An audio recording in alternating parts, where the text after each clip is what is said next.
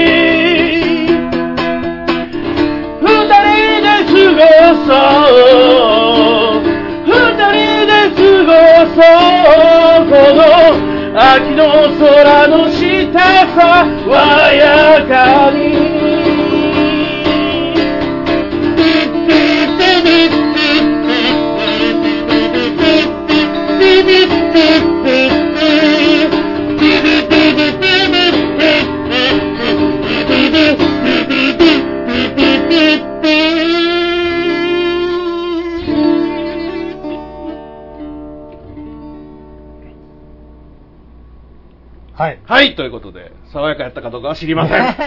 えー、ね、えー、ということでメールいただいております。石川さん、はい大魔王さん、お疲れ様です。北大阪大平中の人です。はい、どうもどうも。前回配信ゲストの方もおられてすごく良かったです。久しぶりの女性ボーカルはいいですね。まあ、おっさんではね。そうですね。やっぱりおっさん二人ではね、おっさん二人では華やかさが、そうです。花がないです。はい、えー今回は爽やかな秋の空を連想するような壮大な感じでおはい。願いします、久しぶりにミニ四駆を作りましたのでまた皆さんで遊びたいですね。季節の変わり目なのでね。長いことやってないですね。あのこの間仕事終わりねたま,、はい。たまたま通りかかったところに、はいはいはいテナント募集のもともと多分はあ喫茶店ぐらいの大きさやと思うんですけど、はいま、もうガラス張りの、ええええええまあ一部屋はい。のところでみんなで集まってミニ四駆をしている人たちがいて、いいですね。まあ、普通の、だから道から車通りのある道のとこから見えるところですよはい。はいはいはいはいはい。でまあ多分テナント募集で、まあ、一日貸しで借りたのかもしくはもともとそこを持ってはる人なのかああ、なるほどなるほど。とりあえず次のテナントが入るまで趣味で使ってるみたいな。空いてるんでっていう感じで、男の人と女の人とみんなで集まって。もうそれ見ながらねうちあとコース2つあるけどくっつけてやると思って。思わず戸を開けようかなと思いました。借りてきたらうち2つあるであと。大きいできるで言っていいですね。やっぱり僕らこう2つでやってたじゃないですか、はいあのアルカに置いてあるやつそうですね。はいはい。コース2つを連動そうそうそう。そうそうあれやっぱりねパッと見あのせっかく広い部屋やのにはい。1つしかないとあ寂しいというかまあそうですね。単純なコースしか作れないしそうですね。うん、だから、まあ、ああいうのはやっぱり2つ3つくっつけた形でやった方がみんなが楽しめると。そうですね、まあ、走らせがいがあるってなったら、やっぱりね、最低でも2つできたら3そうやね。つぐらいつけて、そのしかもなんかこう、ジャンプ台とかね、そうそうそうそうそうそ上り下りがね、あった方がいいよねやっぱりね、はい、なんかあの聞くところによると、はい。本当の日本選手権とかになるとものすごい、えものすごいのものすごいバンクがありますよ、ね本当に。あのパワーのないやつは登らんっていうもんで そこうん、みたいですね。登らんと終わっちゃうみたいいやいなや。で今度は降りてきたその下がったところにジャンプ台があったりしてものすごいいやらしいというそうなんですよね。まあその公式のコースじゃないんですけど、うん。あのここから抹茶町に出たところにあのスーパーラジコンっていうねね。有名な模型屋さんがあるんですけど、そこのあの上の階にはあのミニ四駆用のコースがありまして、えそこもね、ものすごい上り坂があるんですけど、ああの、100均で売ってる電池では登らないっていう。まあ、かなりこうチューンアップしとかないと。そうなんですよ、パワーがないといや、あ登れない。の、普段、あの、公式で使われてる電池があるんですけど、うんその電池なら普通に登ってくれるんですけど、はいはいはいはい。100均では無理。そうなんですよ。ちょっとテスト用にこうといてやったようなやつでは登らんという。そうなんですよ。調整用やから、そんな公式なやつは高いんでね、あー確かにね。使うともったいないなと思って、確かにそう。100均のやつでやったら登らなかった。まあまあやっぱり充電がいいんじゃないでしょうか。そうですね本当に。いやまああのミニ四駆もまたやりたいなとは思うんですけどなかなかはい。まあね、暇がなくて、なかなかそうですね。もう10月はもう休みゼロが決まりましたので。うわー。うわー。もうすでに決まっています。もう新しい仕事も受けれないおお疲れ様 です。はい、レギュラーだけでほぼ全部埋まってしまいました。あれなんですけど、まあ、9月もだってこの日休みやなと思ったら、はい。イレギュラー的に中継がポンと入ってね。ああ、なるほど。まあまあ仕事はしておりますよ。はい。忙しくさせていただいております、ありがたいこと。そうですね、ありがたいことですよ。ね本当にありがたいこと。なかなかあの仕事ないっていうのも経験してるからやっぱりね。ねえ仕事あるっていうのはありがたいなと思うんですが。はい。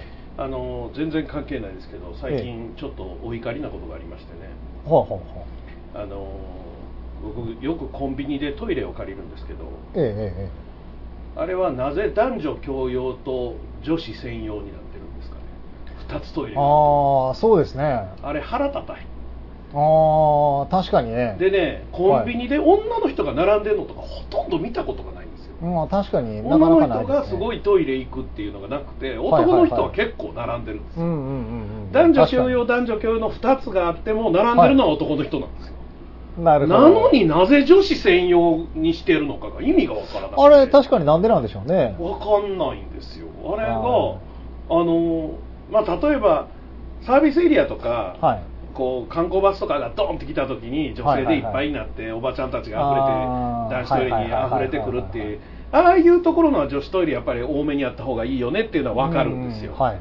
でもコンビニ利用客ってまあおはい客さんもちろん女の人もいますけど、はい。どこをどう考えてもトイレのバランスとして悪いと思うんですよ そうですね。女子の方がおしっこであってもトイレが長いから、うんうんうんうん。あのなかなか開かないっていうはいだからこそ共用にしといた方がいいんちゃう？ああ、確かにそうですよね。もしくはあの男性用のあのおしっこするだけの便器が置いてあるとこあるじゃないですそうですね。はい。あれが一番効率いいですよ。ああ、確かにそうですよね。ほとんどの人は男子はそこ行くわけよ、うんうんうん、そうですよね。ほんでね女子トイレと共用があって知りませんよ。その人が入った時は詰まってたんかもしれませんけど、はい。女の人が共用の方から出てきた時の腹立たしさ 確かにね。お前専用あんねんから専用お前こっち行けや。入っとかんかいって。いやいや分かりませんよ。その人入る時には詰まってたんかもしれないですけど。そうですね。ほんでもうもう我慢できなくてやっぱり入る人も多いわけです。女性専用って書かれてても。だからどんどん張り紙がね女性専用ですあの気をつけてくださいみたいなもう絶対やらない。現金とか書いたんだけどいやいやその前に共用にせえと。本当にね。あなんかねあれがねずっとこう疑問で今日もえらい,、えらい待って、まあ、男の人でねトイレされててずっと待ってる。ずーっと女子トイレは空いてるわけですから。うんうんうんうんうん。そうですよあねれ。無駄やなと。確かに壮大な無駄ですよね。壮大な無駄です。あれが何か意味があるのかを教えてほしいです。何なんでしょうね、あれはね。うんなんか、まあ、でも女装やっといた方が女性受けはまあするんでしょうけどね。性。専用で男子は使ってませんよってことそうそうそうそう、そうですよね。綺麗な男子と汚い女子とどっちがいいですかって話じゃないですか。あそういえばなんか、つい先日、あの昨日、おとついぐらい、なんか、あのネットで話題になってたんですけど、はい。あのテレビ CM で、でまあまあ、あの女の人がうんうんあのリンゴを落とすんですよね、買い物袋かうんうんうん。でそれをブサイクな男が拾ってくれたら、うん。あのその女の人はすごい嫌そうな顔をするんですよ。で、そのブサイクな男の方も、あの、その後ろから来た、うん。もっとべっぴんな女の人を見て、うん。その人にリンゴを手渡すっていう。あでそれともう一個なんかそのそれのイケメンバージョンってあるみたいなんですけど、それがなんかすごいこうなんかなんですか批判されてるらしいんですけど、えー、なんかあのあれもありましたよ。どっかのねどっかの海のはい。あのまあその地方創生というかそういうところに観光客を呼び込むための CM でイメージ CM で、芸人さんかなんかなんですけど80キロから90キロぐらいある人を、そこにとりあえずもう仕事ないから、はい。住まわして毎日サーフィンさせるでそれをドキュメンタリー的にちょっとした12分の CM にしてるのかな、はで最初行った時にそのサーファーのプロみたいな人に「はい君海似合わないね」って、まあ、ボテッとした体でサーフうん。はいはいはいはい。ィンのもの持ってても。で「ほっといてくださいよ」っていうまあ言葉は全部スーパーで出てるだけだけどまあ音楽かかりながらもう全然最初できなくて、はい。毎日こうなんかこう配信とかをしてるほんまにしてたかどうかわかんないんですけど、はい。ほんならこうやっぱり3ヶ月でどんどん痩せてくおおなるほど。毎日やってそらねサーフィンとか相当体力使いそうですで毎日毎日やったら乗れるようになってきて、はい。で3ヶ月後、はい。その似合わないねって言った人がちょっと似合ってきたねって言って、はい。い、やほっといてくださいよって同じセリフを言うて笑顔でサーフィンしに行くっていう。なるほどでこれをねまあまあこう、まあ、褒められてるというか、はいはい。ネット上で絶賛されてるところがあって、はい。かっこいいとか、はい。面白いみたいなこと、うんうんこれね同じこと女子でやったら確実に批判されるよねと、確かにね、うん、これが別にサーフィンというものでなくてもうん。同じことを女子でやったらあんたら批判するやろっていうはいはいはい。意見があってああ確かに。はいはい。そうやなと思って。だからあのなんなんでしょうね。今のそのフェミとか男女平等みたいなのバランスがすごい今崩れてる気がおかしくなってますね。おかしくなってる気がするんですうよんだからあの男女平等を叫んでやっとこういろんなことで自由をつかんだりとか、はい。そのそれそれこそ女性参政権とかさ、うんうん。もうはいはいはい。昭和の初めとかそういう時代の話から考えると、はい。全然こう今の方が良くなってると思うし、はい。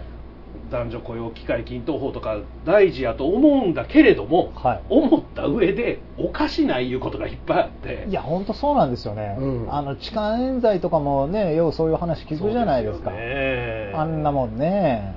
いやだから逃げて死んでる人いるでしょ、はいはいありましたね、まあ、逃げて死んでる人とか逃げた人がほんまのとこやった人なんかやってない人なんかは分かりませんけど、ねやったから逃げたんやっていう意味ととりあえずやってなくても捕まったら終わりやと思ってるからいやもう本当そうですよね。っていうのは一緒についていったら終わりらしいよあれ。らしいですねあれね。絶対だから名刺を2枚置いていけと。ああなるほど。はいはいはいはい。これ2枚置く意味分かります？えっとまあ先方の女性と駅員ですか？あじゃなくてはい、2枚持ってるっていうことは自分のやってああいなるほどなるほど。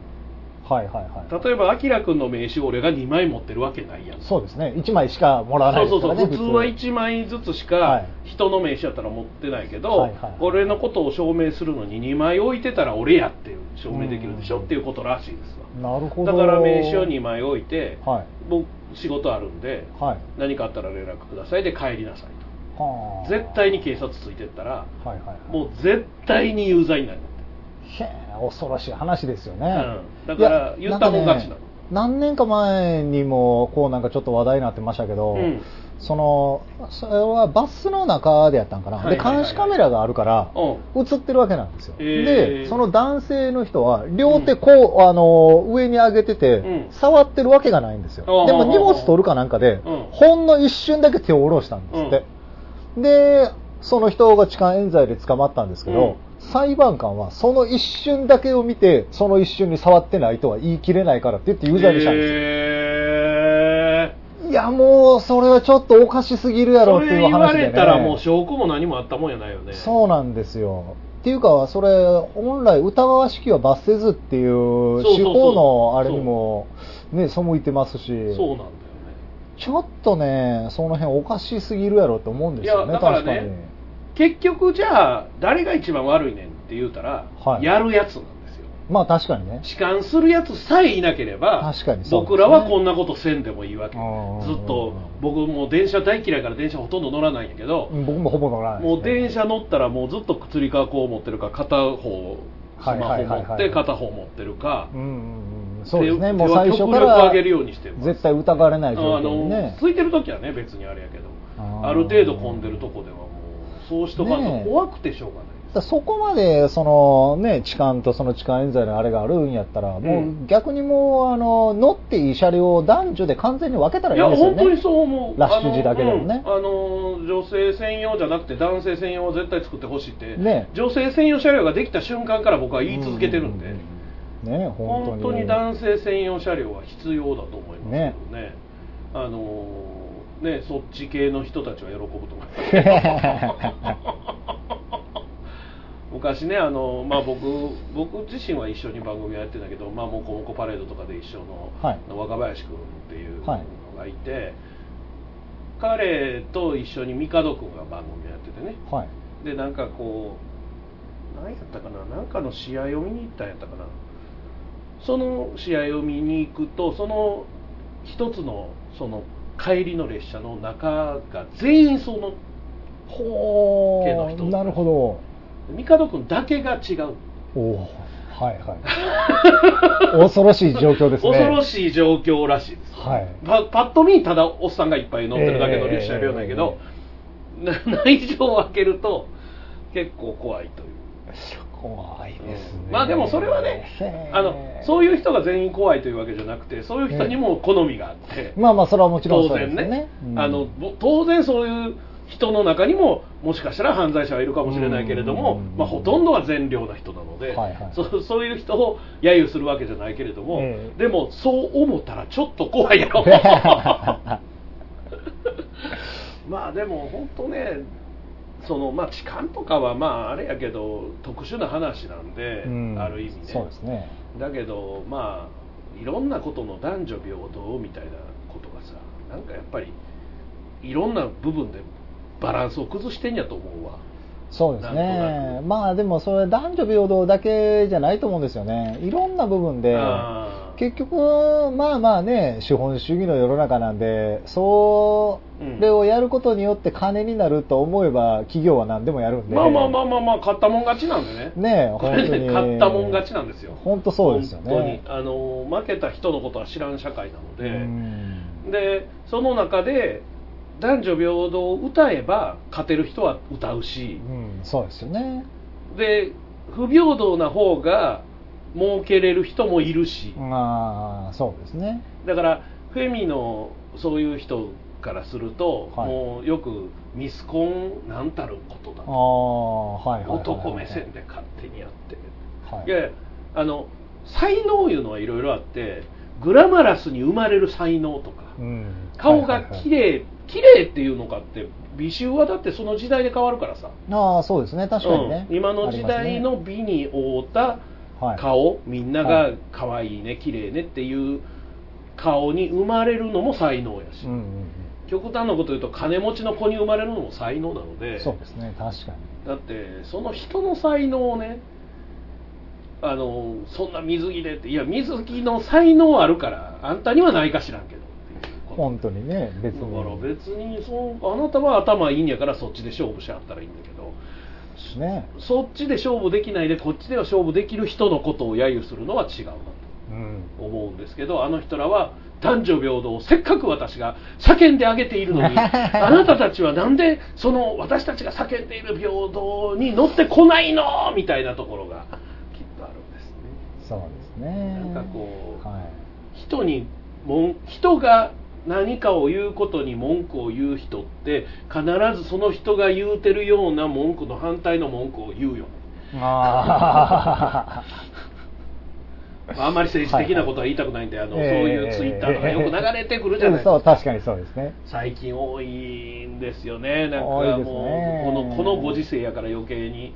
そうですね。多いですけどまあ、ねほんまあ、あんま政治的なことは言いたくないんであれですけどね。はいまあ、結構いろんなところでいろんなものが末期症状なんでしょうね。末期症状ですよ。まあ国際的にね、国際的に。うん、日本だけじゃなくて本当に全世界的にいろんなものが末期症状で、ね。みんなでウィンウィンで仲良く手を携えて楽しく面白くお金も儲かってやっていこうなんてことはできないのでまあ無理ですからね。無理やからうん難しいですよねえだから全員がやっぱりあの別に資本主義とかいうそのお金だけのことじゃないけど、はいはいはい全員が勝つっていうことはもう無理なわけじゃんうんうん。それはね、だって負ける人間がいないと絶対に無理ですからね。うん。勝ち負けのない世界っていうのが幸せじゃないっていうことはもう分かってるわけやからいやもう本当そうですよ。ね本当そうですよ。だからよく言われる運動会で1位につつけないとかああ、ね。だからやっぱりだってそこで1位になってやった俺足速いから頑張ろうと思うから9秒台を出す桐生君は生まれるわけで、うんうんうんそこで勝たなかったら桐生君は頑張らないわけでしょ。確かに。本当そうですよね。頑張るため勝つっていうそのあるやん例えば高校野球でいうと甲子園の1位になる。うんうん甲子園で優勝するっていうのが、例えば最終目標やとしても、はい。でも地方大会で1位になるのもまた一つのそうですね。目標やし、はいで地方大会のそのもっと手前で一勝するのが目標のところうんうんうん、そうですよね。公式戦一勝できたらいいっていうようなね。そうですよ、んだって結局あのあのこう夏の甲子園のピラミッドの中では、え負けた高校っていうかええ1回も負けてないのは優勝したチームだけですえ、からいやもう本当そうですよでね。全チームが1回しか負けてないんですから、うんうんうんうん、本当そうですよね。うんものすごいこうどこで負けるかいうのは大事やけど、はいでも実はめちゃめちゃ負けたチームっていうのはないんですよ、そうですよね。リーグ戦じゃないですからね。そう1試合も勝てなかったチームはたくさんあるけれども、うんでも1個もあの負けなかったチームは優勝したとこだけ、はい。で全チームが1回だけ負けてるっていう。のはい。だから、はいはいだからある意味すごいよね。そうですね。スポーツの大確かにね。会ってね。確かにそうですね。だからあのやっぱり僕らも仕事であれ、はい。遊びであれ勝ち負けがあって、それは相手がこいつに勝ったっていう場合もあればうんうんうん。もっとこうふんわり仮想の的に勝つ場合うん。もあはいはいはいはい。今回はいけたとか、はいはい。前回の自分に勝ったとか、うんうん例えば僕らがやってるライブでも、はい。前回よりは集客できたとか。ええええええ前回よりも収入がおああったとか、はいはい。前回よりも盛り上がったとか。ありますね、そういう。そういうはい。相対的なものの勝ち負けが結局は一番大事なのかなと思ったり。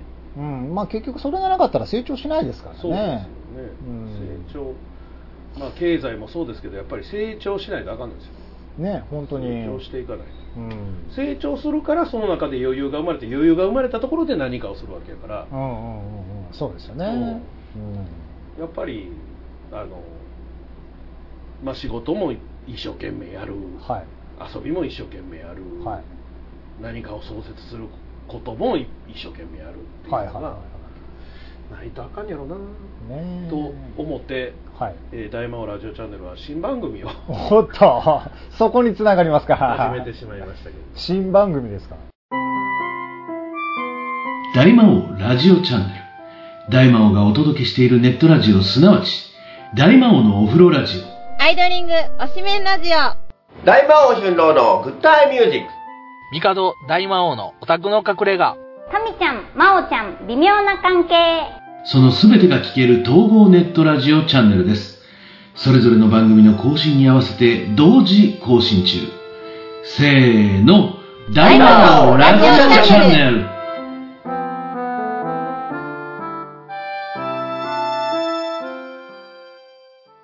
タイヤガーデンサイトタイヤを調整する必要がなくてもタイヤを交換する予定がなくてもそもそも車を持っていなくても？社長のたっちゃんです。僕に会いに来てください。お待ちしてます。大阪モノレール豊川駅近く佐川急便前あなたの街のタイヤ屋さんタイヤガーデンサイトタイヤガーデンサイトでググってググって新番組聞いてないですか？あなんとなくそういうのをやるっていう話は、はい。とうとうね9つ目です9つ目です9か。つ目ですまあでも、もう有名無実で動いてなかったやつとかもありますからね。全くい今完全休止中は1個だけあはいはいはい。でもう1個が、まあ、アイドリングおしめラジオですけどアイドリングおしめラジオは何ヶ月か休んでて、まあ、この間撮ったんで、はいはいはい。もう時期1回上がりますけど、はい。まあでもおもろいですわやるのはいいですよね、でもそうやって充実してるのは。そうだってあのあれですよ、はい。大魔王というまあ勇者がいてですねえでそこにねギター弾きがいてねえ。はい。演出家がいてね、ええ役者がいてね、はいはいはい。それでまあオタクが3人ほどいて、はいはい。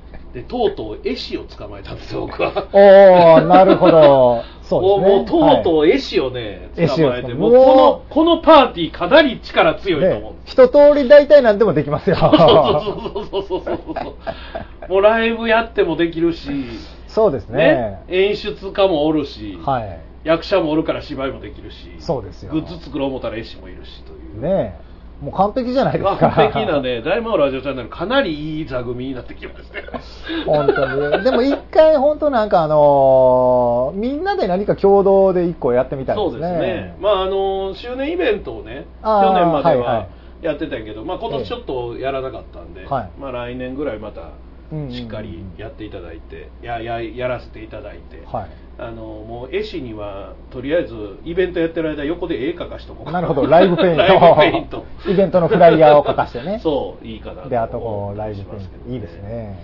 いやもう絵師はねでかいです 僕の中でいやあの今のところ1回しか撮ってないんで、はい。どんな感じになるかどうでした？まともに喋れますか、やつ。ああでできるあ,、まあ、あなたもようよう知ってるね、はいえー子なんですけど、ええまあ、なんせ親子ほど年が違うので、ああ、そうですよね。そうですよだって20歳違うああ、なるほのど。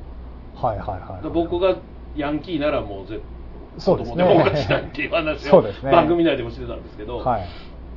いやあの、まあ、これからなんではいはい。もう最初はねお互い硬いから、まあ、はい1回目は番組タイトルを考えようっていうああ、いつものあれですね。いつものあれなんであれなんですけど。まあ一番驚いてたのは、はい。本当に打ち合わせないんですねって。大丈夫大丈夫すぐ慣れるそんなものあるわけじゃないだろうが。そうそうそうそう。そそんなんあるわけないやろ。お前いつも見てるけどやってへんやろ。いやなんかメールかなんかでやってんのかなと思って。日程でさえ1日前、2日前に急に決まるのに。そうですよ空いてる？っていう。俺が空いてる日。あこの時間空いてるからこの時間行けるって言って。行けます。じゃあやろうっていうそれだけのことですから。ねえ、本当に。もう綱渡りを毎月あの落とさへんか、まあ、正直言うて8月3本ほど落として9月に回ってますから、はい。この番組もそうですけど。分かち合いも一回なんかパスした時ありましたもんね。パスした時もありました。もうこれは無理やからやめようっていう、はい。あのオタクの隠れ家とかも。はいはいはいはい。あのまあ翌月送りにはなってるけどグッタイムミュージックだけが落ちてないです今までへー。9年間一度も。だから前先月がはい。なくて、今月が2回になる。あ、なるほど。そういうあれに、きになっていく。そう玉突きにはなってるんですけなるほど。どいやだから9年一応休んでないっていうのは、はい。まあ、自慢は自分うん、ああ、いいですね。そう毎週はやっぱりねなかなかできないんですけど、はい。あの月1ぐらいならまあなんとかって感じかなうーん、まあまあそうですよね。まあだからまああの新番組もはい。どうなっていくかは分かりませんけど、はい。まあ生温かい目で 見つめていただいてそうですね。でまあ大体僕はあの日本橋のこの辺り来たら23本取れるっていうのが 俺ここ座ってるから相方変わってってみたいな感覚であのなるほどいいですね。そうそうそうそれはそれでいいね。とりあえず僕が録音機あの置いて占い師のように回ってるんで その間に相方がやってきては取るっていう方式で、はい。えーやっていこうかなと思ってるんですけどいいまあまあよかったら聞いてください、はい。あの大魔王とフィギュのクリエイターズラボというはいはいはい。クリエイターズラボだけで調べたら、はい。い、っぱいいろんな会社が出てきますから、ああるでしょうね。すごいなんか僕も今聞いてて、あ、すごいベタな名前にしたなってそうそうベタな思いましたもん。名前にしはったんですよ、は。い。まあまあ2人で考えたんですけど、はい。うん。なんかまあいつものことですけど、はい。まあ実験体みたいな感じでこれから何するかは、えやりながら考えるみたいな。そうですね。実験しながら考える。絵師やからって言って絵描いてもお客さんに何も伝わらないですからね。リスナーさんにね、まあ、まあ最初いきなりあのアイコン書かすとこから始まりました？あなるほど。アイコン書かしてはい。でそのアイコン書いてるのでその絵からタイトル作ったんで。ああなるほちょちょっと経緯が違う。はいはい今まではい斬新ですね。斬新といえば斬新やからまあまあだからどんな感じになるか分かりませんけど、はい。とりあえず夏コミ冬コミに向けてグッズを考えるラジオになるんじゃな。るほど。しておりなるほど。まあね今ちょうど女子がいなかったんでうちのああそうですよね。久しぶりの女子。ねでしかも以前は本当ね結構。そうですね4人ぐらい。一番多かった時期は4人ぐらいいました、ね。はいはいはい。でその4人とかでね周年でとりあえず喋っといてっていう喋らせるっていう。ねすごいカオスでしたけどねあれもね。めちゃくちゃでしたよ。はい。何喋ってんのかいう感じでまあねあのうちの歌姫が一番カオスの原因でしたけど、まああの人だってあのまず現場に来れないっていう。ああそうですね。ここのだってみそののね紅鶴っていうお店でやったのに、はい。ただの回廊じゃないですかここ。そうですよね。ね回廊で全部の店のドア開けてもはい。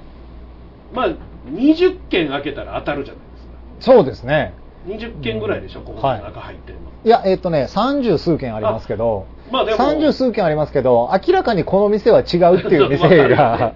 わかるしね、はい。で開いてない店もあるでしょうから、ね。全部ドア開けていったらここじゃないって分かるわけやから、はい。それで3周この回廊を回ってそれでも分からへんかったっていうんやから謎すぎますよね。謎ですね。っていうかなんでそれあのプラセボに聞きに来ないとプラセボにその時きっとゆうひくんがいたはずなんですいよたでしょうね時間的にもね、はい。絶対いましたよね。ね。なんで聞きに来なかったの？ええ今考えたら怖っ。謎ですあのよ人怖いわあの人は本当に謎が多い人ですかあのら人謎やわ。だって ECO もうそろそろやろうか言ったらもうちょっと待ってって言われたでしょ？そうですね。まだもうちょっと落ち着くまで無理って言われましたね。まだ落ち着いてない。ねまだ落ち着いてないみたいです。は い不思議。まああの人の人生で落ち着く時があるのか謎ですけどね。うん。本当に。まあだからこう例えば僕らがねはい。例えばあきらくんが、はい。まあその何かでこうギターを弾けない、まあ、例えば入院とか、はいはいはい。まあ、何かこうちょっと身辺上でバタバタしたことがあったと、はい。でももう何とかして隙間見つけてギター弾ける、うん。その時間作ったり、はい。ライブしたりはい。する隙間をどうにかして探して復帰しようとするでしょ、はい。で僕もそうやと思うんです。よ、はい。これネットラジオもできない状況になってもちょっと他の人の番組全部できんでもなんとかお風呂ラジオだけでもあーお風呂に入らなくてもいいからやろうとはい。考えるじゃないですか、はい。あの人考えないですね。そうですね。考えないっていうよりあのあの別にそんなこだわりないんです。ねそうですね。こだわりないっていうか基本的にあんまり物事何も考えてないんじゃないかなともう脊髄反射だけで生きていってるんじゃないかなこの人って思う瞬間はあるんですけど。あんだけ歌える人がねはい。歌いたいと思わへんことがすごい不思議なんですよ僕の中では。ああいや多分ねその人前で歌うっていうところに対してこだわりがないんやと思うんですよだから歌うだけやったら別に趣味で家でも歌えるし何でもできまあるじゃない別にですか、ね家では歌ってるやろねきっと。はい。多分だから本当そうやと思うんですよへね、えそうなんや。おそらくいやそうなんだと思うんですけどね。だからこの番組今聞いてる人で、はいあの初期のこの番組を知らない人は初期のこの番組を聞いてください。ああそうですね。歌姫がね。初期のね初期はあの去3人で。年の春頃までの。そうですね、はい。去年の春頃までは3人でええ。やってましたんでね。はい。いやだからその昔のを編集してこうこの間歌の CD をはい。作ったらああそうですね。夏コミ用に。そう。はい。やっぱりねあの子の歌はいいんですよね。そうですね。即まああの人は本当天才なんで。いやだからやっぱり、まあ、前回ゲスト来ていただいて、はい。でこう例えば即興で何かをやるっていうのが、はい。そのなんていうのかなできるできないっていうそのまあ、あのうん。なんていうの技術レベルではなくてそうですね。感覚がね、ええええ育ってる人とそうでもない人っていうのはそうですね。まあそれはあのやってる音楽のジャンルによるところやろうがあるんですよねと思いましたね、ええあの人たちの音楽っていうのはもう譜面が全てなんで。そうやんね。はい。だからそのその中でアドリブかましてということがあんまり多分ないんやろうなと思いんないですましたね。ね、まあ、あの人たちの場合は、うん。まあ、まだ割とその民族音楽的な言葉であったりとかあとまあうん。割とポピュラーミュージック寄りなんでうんまだマシですけどもっとガチガチクラシックの人たちは本当に一切できないですよ。えー、そうなんや。はい。本当に全くアドリブっていうものをやらないですね、えー、いや、うんっていうかもうやったらダメな世界なんで、まあまあそうですね、はい。乱れるからね。そうなんですよ。いかにその楽譜通りでその指揮者の意図に沿ったことをやりつつ、うん。でまあその作曲者の意図を汲み取ったりとか、そうだよね。そうなんですよ。この楽譜をいかによりよく表現できるかっていう全体でねしかも。はねい、のがあの人たちのあの目指してるところなんで。勝手に大きい音を立てるだけであかんわけやからね。そうなんですよ。だから僕らとかはまああの大元になるなんていうんですか楽譜があったとしても、うんうんうん。そこに対していかに自分の個性を乗っけていくまあまあかっていそうのが、そうだよね。はいあれなんですけど、そう地形に近いかもしれんそうですね。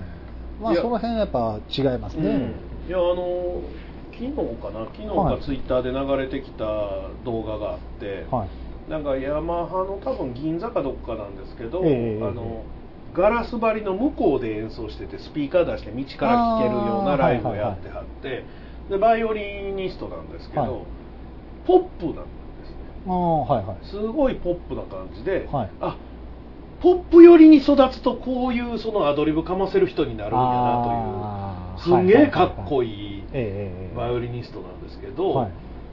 多分クラシックで飽き足らなくなってこっち来てしまうはった人なんやろうなと思って。ああなるほどね。多分クラシックには戻られへんし、はい多分そのクラシックのそのさっき言ったみたいな世界では飽き足らない、ああこう自分の表現を見乗せたいみたいな、はいはいはいはいはい。言うたら博士太郎さんとかでもそうじゃないああそうですね確かに、うん。はいはいあの人がもともとやってたクライズラーカンパニーっていうのははい。もともと超ポップで出てきてね。うんうんもうはい見る影もないですけどあの頃の 細いめっちゃかっこよかった。博士さんは見る影もないですよね。3人組かなんかでやってはりましたよね。僕だからあの当時デビューアルバム持ってますよ。あ本当ですか、はい。僕ねデビューしたばっかりの時に、うん。多分、えービートたけしがやってたなんか夜のなんかの番組あで出てはったのを見て、ーはい。うんジークリフっていうのも同じようにあのクラシックの楽器を使って、はい。ちょっとポップ寄りなことやってはったんですけどうん。クライズラーザ・カンパニーの方がよりポップというか、もう自由度が高い感じの音楽をやってはったんで、うん結構好きでしたね。ちなみにあの、はい。あきらくんはあの、はい。日野照正についてはどう思いますか？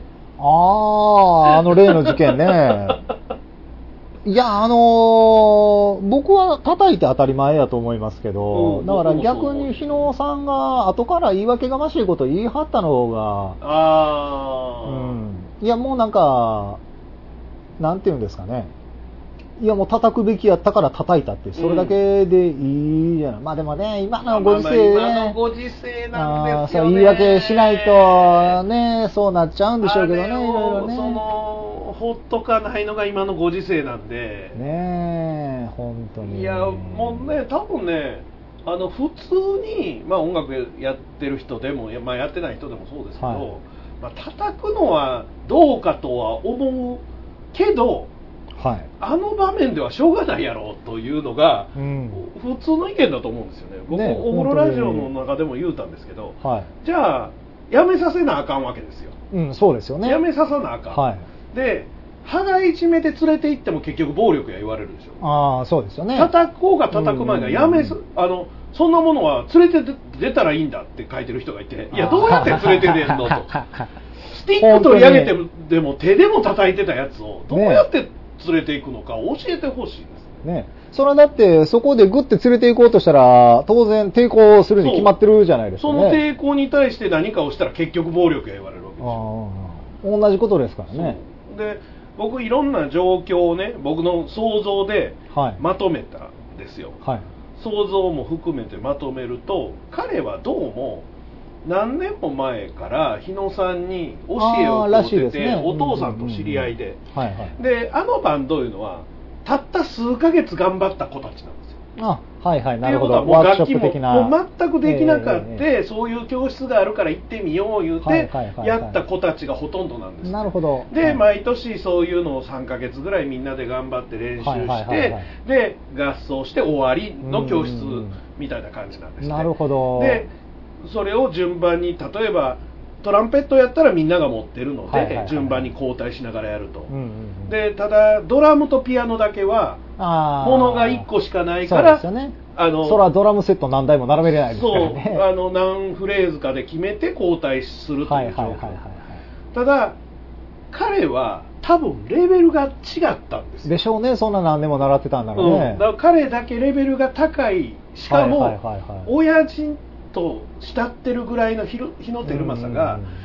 その素人同然のやつらの中に俺を入れて、こんなことさしてることに対して怒りがあったんじゃないかと思うんですよああ、なるほどね。うん、言うたらはい日野照正のライブにちょっとゲストで出してくれるぐらいの言うたらねそんなんは無,、理なレベルかもしれないけど、ええどっちか言うとそっち思考だったんじゃないかと僕は思うわけ。ああ、なるほど。それがもはい。うこの間初めてというかこのワークショップで初めて楽器触ったようなやつらと俺やらされてなんやねんと。俺の方がドラ俺のドラムについてこいみたいな雰囲気やったらしいからね。なるほどね。うん。はいはいはいはい。でだから他の子やったら同じことが起こっても叩いてなかったと日野さん自身もあいつやから叩いた、うんうんうんなるほど。うん。はいはいはい。っていうのはそこにあるんやと。あいつは俺の息子やと。なるほど、なるほど。そうですね。まあ、そんだけのね、関係性がもう何年もかけて出来上がってるそうのであればね。そうそうだから周りがごちゃごちゃ言うようなことじゃもともとないんですよ、ね。だからたまたましかも公式動画じゃない携帯かなんかで撮ったやつがふわっと流れてしもて文春に出てしまったがためにねこんな問題になったんですけどね大したことではない。うんと思うんですよねいや、でもね、あの、そういうのを、わーってやりたがるんですよね、今の時代は。今ね。本当に荒探しして、一部だけを切り取って、そうなんですねよでねジャズなんだから。はい。もっと自由にやらせるべきジャズだからっていう人がいて いやいやジャズにもルールがあってジャズって何でも適当にやったらええっちゅうもんちゃうからなっていうのが分かってて。いや、本当そうなんですよね。あのね、よくジャズは自由な音楽だって言いますけど、あのね、僕に言わせれば、ジャズほどガチガチに決まり事のある音楽はないですよね。だからクラシックみたいにこれ通りにやっとけじゃなくて、はい。この枠組みの中でオリジナルやれって一番難しいやつよね。そうなんですよ。この枠組みでこのセンテンスの中にこのテイストのうん。このフレーズを入れなさいってことでしょ？それでオリジナル出しなさいそうなんですよ。いや、まあね、その、もっと上手い人になったら、あえてそこからはみ出したりとかもいろいろできるから、うん。まあそういう意味では、あの、自由といえば自由なんですけど、でも、例えば、僕がそういえばそのじゃあジャズの現場に行って、うんうん。思いっきり歪ましてギュワーンってやったら、そんなのジャズじゃないって言われるんで、そらそうよじゃあ何、じ何をもって自由って言ってんの？みたいな、えっていう話なんですけど。でもでもそういうことやと思うねんな。枠組みはしっかり決まっているからその枠組みの中で自由にやりなさいいや、もう本当そうってなんですよ。いうことやから、はい。だからもう縦も横も決まった箱の中にいやいや俺が持ってきたんもうちょっと大きいものなんやけどはまらへんなみたいな、ねほんならちょっと畳んで入れようかって考えるのが多分ジャズなので、うんうん。だから彼はその枠組みを逸脱して後ろに次ドラム叩くやつもいるのに叩いてだから、うんうんうん。それは怒られて当然やし、ね本当でそですよ。の怒られたことに対してそのお父さんも「お前反省せえ」言うて怒って、うんうんうん。反省して和解して終わったんやからいいのにそれを蒸し返されるっていうのが今の時代っていうことでね。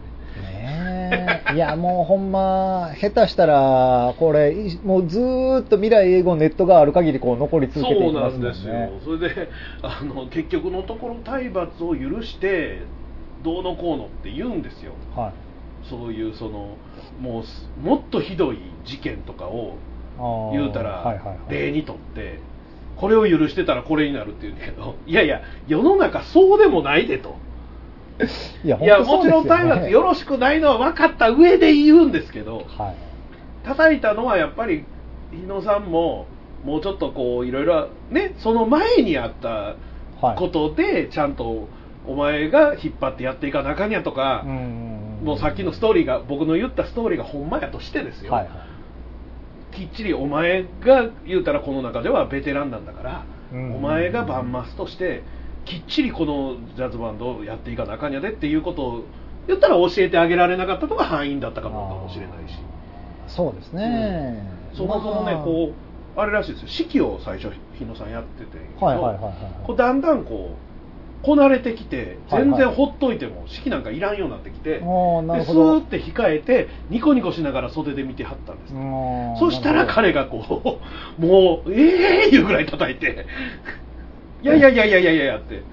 ほんならもう周りの子もだんだん演奏やめてしもってもうはいはいドラムだけでもらってて止めに行ってるスティック取って手で叩いて殴られて袖に引かれてすんませんでしたっていう話。なので、まあ、どう考えてもただの親子喧嘩と。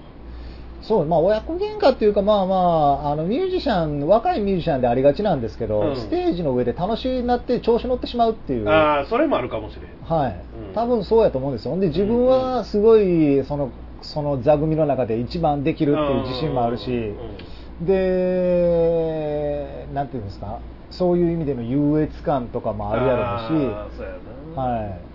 だからなんかもっと俺のドラムを見せびらかしてやろうみたいな、なんだよお前たちついてこれないのかよみたいな、そういう変な優越感であったり、そのまあまあ本当まだ子供なんで、まあそうですよね。そういうそういう調子乗った部分の方が多分大きいんじゃないかなって僕は思うんですよ。も。彼にとってはものすごい勉強になったと思うので、うんうんうん。あの今回でひねくれてしまわずに今回のを反省したらすごい ミュージシャンになって、いやもう本当そうだと思だからいますよ。逆に言うと未来英語残るからこそ10はい。年、20年後にすごいミュージシャンになって、うん。あの時日野さんに殴られてよかったって言ってくれるのが 今回の事件を全て収めることになるんじゃないかと思うのでいやいや本当そうですよね。彼には世界的なミュージシャンになってほしいんですよいやいや、いやでもね、多分素質はあると思うんですよね、そういう舞台でなんかそういうのをできる人間っていうのはね、まあまあなかなかね普通こう、うんできない人間の方が圧倒的に多いんで。うん。はい。そういう意味ではあの本当に世界的なね人になってプレイヤーになってほしいですね。プレイヤーになっていただきたいなと。ははい、そんな風に思いますけれどもね。タイヤガーデンサイト。まあ、僕が北大阪タイヤさんにお世話に最初になったのは今から1415年前でしょうかね。その当時ダートトライアルという競技会をやり始めているところでで腕のあるしっかりとしたところでやった方がいいよというアドバイスで紹介されたのが北大阪タイヤさんです。本当に信頼がおける普通に街中を走るだけではなくて競技でスタートストップ曲がって走ってみたいな泥だらけの中をどこどこ行ってというところでたった1分や2分の競技会ですけれどもそこでしっかりとしたものをしかもこれならこうした方がいいですよっていうアイデアも織り込んでいただける社長はじめね。皆さん社員の方々の腕を信用してここまでお付き合いさせていただいてきております。まあ、競技会をやめてしまった今ですけれども北大阪タイヤさんの腕と実績と新しいものを見る目確かに信頼がおけると思いますので。大阪モノレール豊川駅近く佐川急便前あなたの街のタイヤ屋さんタイヤガーデンサイト。秋めいてきましたけれども、はい。どうですか秋は？えっとね、僕はまあ暑いのも好きなんであれですけど、あのー先々週ちょっと台湾に行ってきたんですよ。ああ言ってたねはい台湾ねで、台湾がね、うんクソ暑かったんであ、なんせあの、石垣島のすぐ近所なんで、はいはいはいはいはいはい相当南ですから、はい。台湾って暑いねんな。蒸し暑いんちゃうのしかも。あ、そうですね。ね。もうあのー真ん中にある県以外は全部海に面してるんで、おーだから南の方からの風が来ると全部あったかいわけや。そうですね。あれね。だからもうぐるっと島で全部どこでも海に面してるうわけ。でん。やっぱり涼しい風北からの風が来ない限りはなかなかしんどいってこと。そうですね。まあだから、結局大阪と気候的には、うんあの、そんな変わらない感じでしょうね。うんその気温じゃなくて、その湿度とかそういう条件的な。食い物は食い物はね、美味しかったですけど、あの、基本的にね、味付けめっちゃ甘いんですよ。甘いんや甘いんですよ。へー南国で汗かくからカロリーを取るためか、えわかんないですけどあれ？あのいわゆるスイートチリソース的なやつ？あーもう近いのもありますし、例えば、うん普通の見た目のフランクフルトソーセージはいはいはいはいなんですよ。でも食べてみたら甘いんですよ。え肉自体に甘い味付けがなー、されてる。えー、そうなんやそういうのが結構ありました。素材そのものから甘いんやそうですね。素材そのものというか、加工する段階で甘みを加えていっなんてるんですよとなくあっち系の中華って辛いもんが多いようなあれは四四川だけやと思いますね。はい。へえそうなんだいや、もちろん、その甘くない料理もいっぱいありますし、辛い料理もありますけどでも割と甘い味付けがスタンダードですね。へーだから、あの、向こう、まあ当然醤油とかもあるんで、うんうん見た目的には醤油煮込みっぽいような見た目で、だから当然日本にあるそれの味付けを想像するじゃないですか。うんで、食べた瞬間甘ってなるっていう。騙されたっていう。それは初耳やな。はい。えー、台湾って。まあでも、ちゃんと探せば、それはももちろん甘くない料理もありますし、うん。甘いやつもなんか甘いと思って、分かって食べれば美味しい、ああはい、のいっぱいありますし、え今回の目的は？あもうただの遊びです、観光です。もうあの、まあ、食とはい。あとで、あとまあ、あの、千と千尋の舞台になったって言われてる、9分っていうね、その街ですとか、あと、あのね、ランタン飛ばしって言って、うん。布でできた結構な大きさ、いくやつね。はい、1メートル四方ぐらいのやつを、クラゲみたいなやつそうですそうです。それはって願い事書いて空に飛ばすっていうのと、えーそれもちょうどやってたの。あ、ちょうどっていうかね、本当はそれは年に1回なんですけど、うん。あの、その9分の近所の G 分っていう町に行ったら、うん。毎日できるんですよ。毎日できるの？毎日できるんです。えー、しかもね、それ何がすごいって、すごい田舎の山の中の駅なんですけど、みんなね、線路の上でそれを飛ばすんですけど、うんその線路現役なんですよ。だからたまに電車来るんです。え電車来たら警報バーバーってなって、あの、あ、みんなどいてどいてって言って、お店のお兄ちゃんとかバーって言って、で、みんなわーってどいた後、ほんまにこう目の前を電車がわーっと、間に柵も何もないんですよ。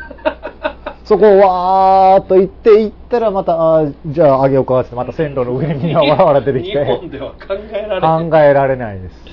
面白いですけどね。いなはい。あれでもねいわゆる今時のインスタ映えするやつですな。ああ、そうですね。写真バンバン撮ってね。そうですね。あとはまあまあ、適当に、その台北市内を適当にうろっちょろして、うんはい。なんかいろいろ美味しいもの食べたりとか。あ僕的には一番の目的は、台湾はあの、夜市って言って、うん。まあ、屋台がわーって出てるうん。縁日みたいなのがうん、あのーそれが365日、いつでも毎日やってるんで、なんとなくカニあげてるイメージある。ああ、カニとかも揚げてるのもありました。カ。ニこうあげてるイメージがある。ありました、ありました。そんなんもありましたし。えー。だからあれじゃんほんまに屋台村みたいになってるからそうですそうです。あそことあそことあそこで買ってきて真ん中のなんか食べるあーえっとね、テーブルは各店が出してるやつだけなんで、あそうなんの店で注文しやんとテーブル座ったらダメなんですけど、でもまあまあ、そうやって食べ歩きですね。あそうなんや。はい。へあーあとタピオカとかかあ、そうです。タピオカミルクティーですね。ああのね、南国なんでやっぱフルーツとかそういうのもすごい多いです。へえはい。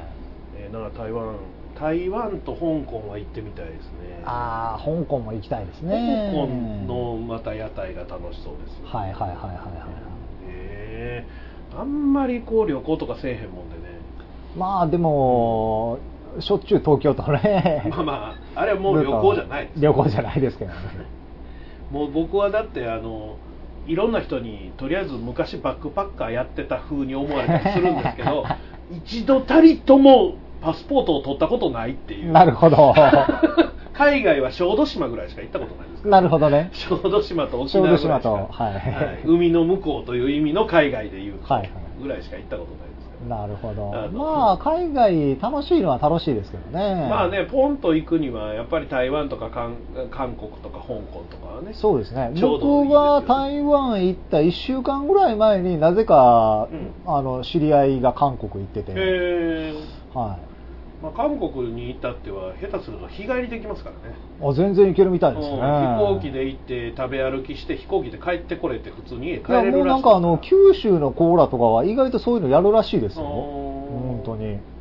ほんまにねもう焼肉食って帰ってくる。まあでも僕ら別に韓国行かんでも鶴橋行ったらしまいやから。まあ確かに。天満とか鶴橋行けば いくらでもあの確かにそうですね。本場の焼肉食えますから、はい、まあその韓国まで行く往復の飛行機代で焼肉のグレードを上げたあらげれますね。すごい幸せな。めちゃめちゃうまいの食えると思う。はい。飛行機代でね今時だって飛行機も安いやんかピーチ安いんですよね。僕もちょうどこの間ピーチで行ってきたんですけど、往復の飛行機代で3万円もしなかったんですよ、ええほんま安いな。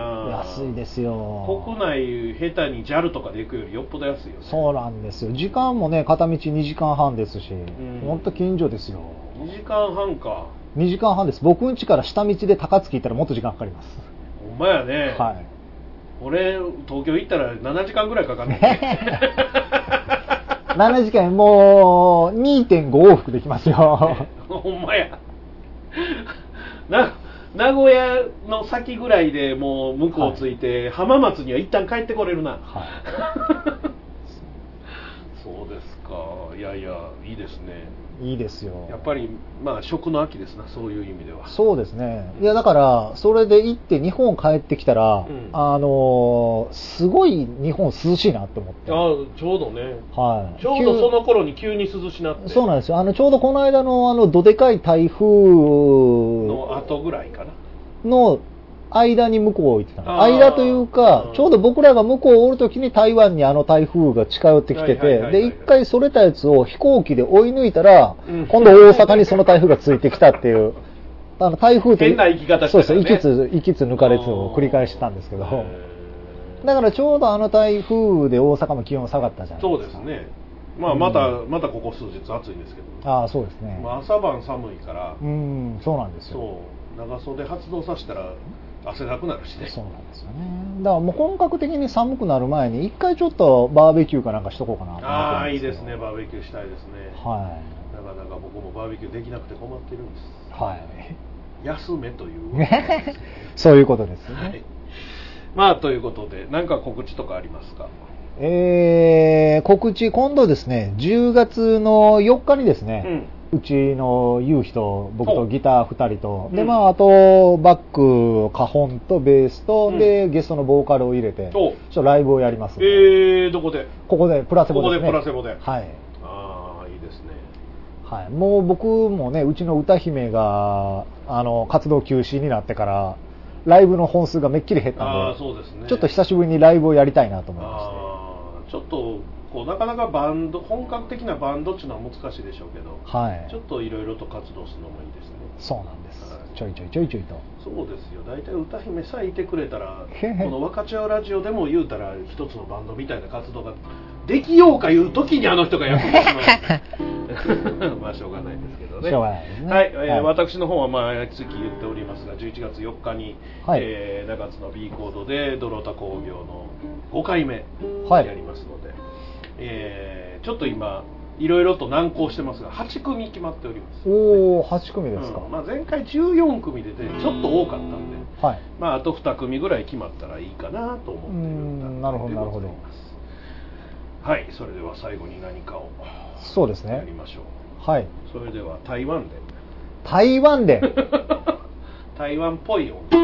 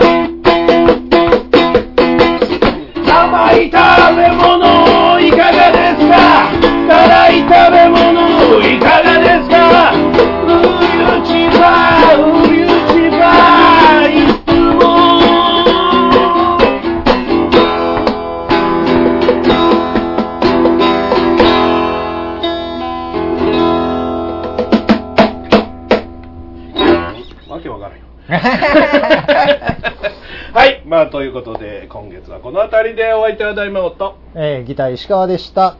この番組は、あなたの街のタイヤ屋さん、タイヤガーデンサイトでおなじみの北大阪タイヤの提供でお送りしました。